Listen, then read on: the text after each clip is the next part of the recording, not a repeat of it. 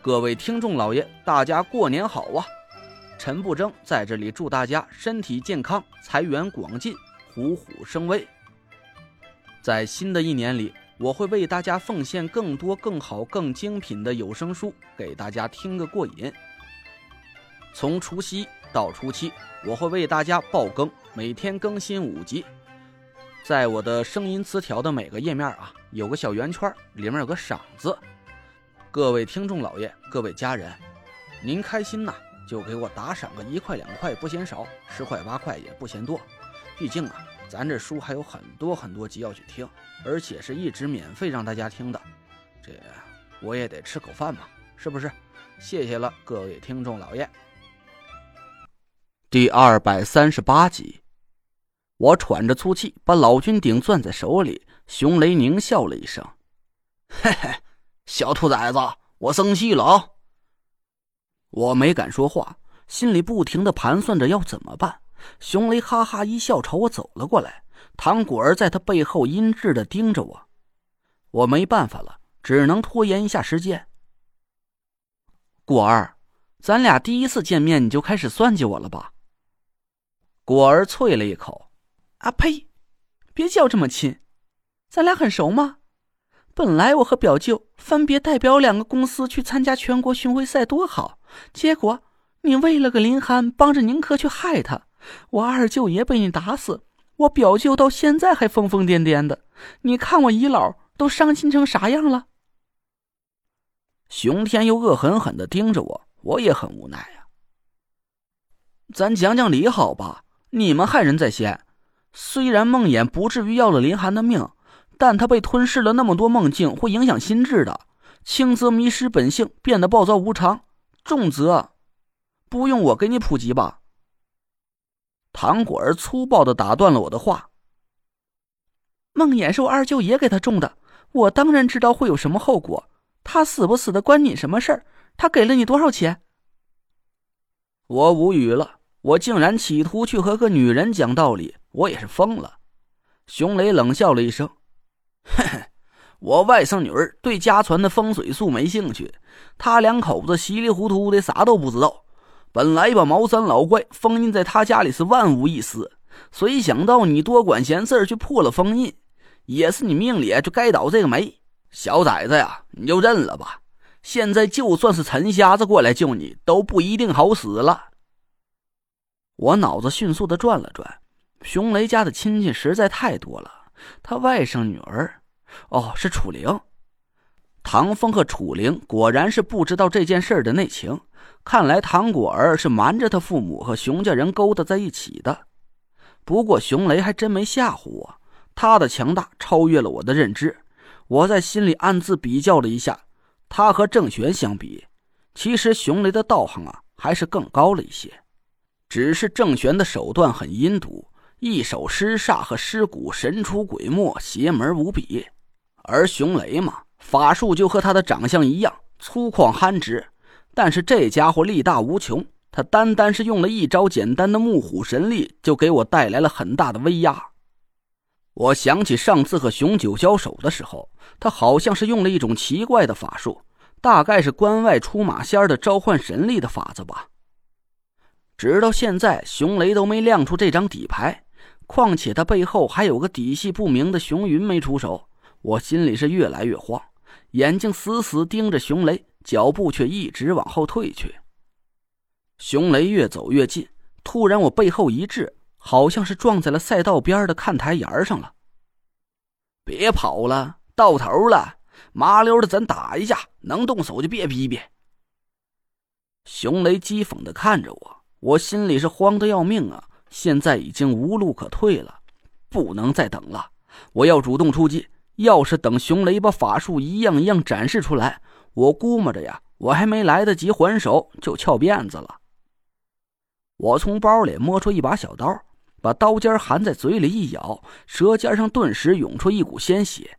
我吸了口冷气，舌尖上钻心的疼，一股血腥味是弥漫在我嘴里。我举起老君鼎，噗的一口，舌尖血就喷在了上面。熊雷冷眼看着我，这家伙不知道是天生的肠子憨直，还是对自己太有自信了。他根本就没打算阻止我，还津津有味的看着我一顿忙活。这陈瞎子的徒弟啊，还真是跟别人不一样。你瞅瞅，这还血祭法器呢哈！哎呀，这啥玩意儿啊？炼丹炉哈！熊雷背着手在我眼前晃来晃去，我不敢分心。等老君鼎把鼎身的血迹全部吸收，我深吸了一口气，猛地挥手把老君鼎丢上半空。我左手指尖虚点，凝神在面前凭空画出一道符箓，呼啦！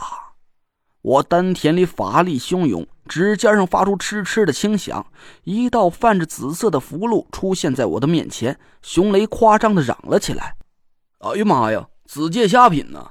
小子可以啊，这年纪轻轻的就能凭空起符，品阶还不低。哎，老姐，你还记得我年轻的时候几岁才有这种本事不？”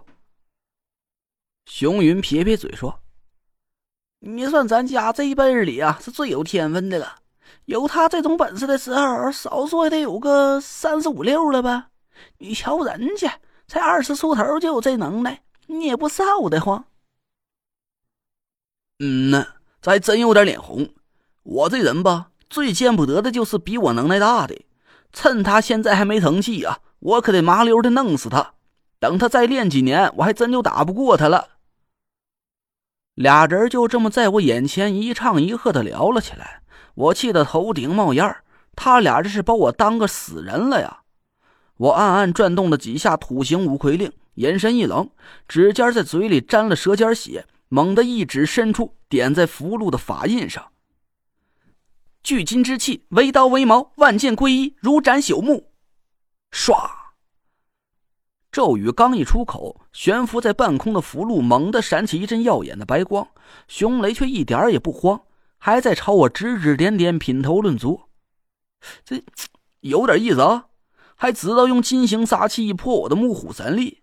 哎呀，你瞅他还用土行之气滋养金戈。哎呀，就是可惜了呀，这小子是陈瞎子的徒弟，要是我早点遇见，让他当我徒弟该多好啊！咱关外出马堂也算是后继有人了。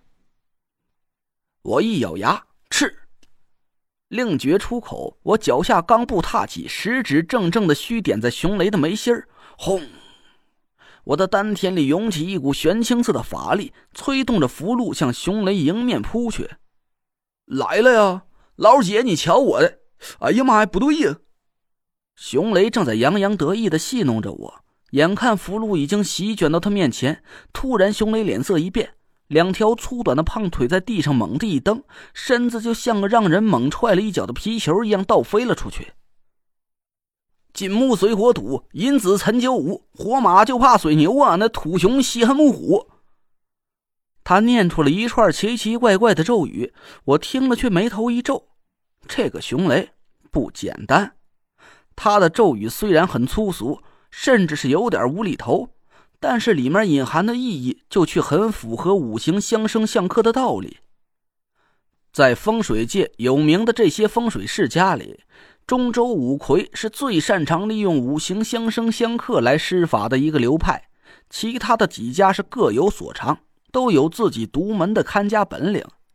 比如郑玄，他擅长的施煞施蛊；苏梅擅长的是点指成兵。而关外熊家的成名绝技，则是出马仙法。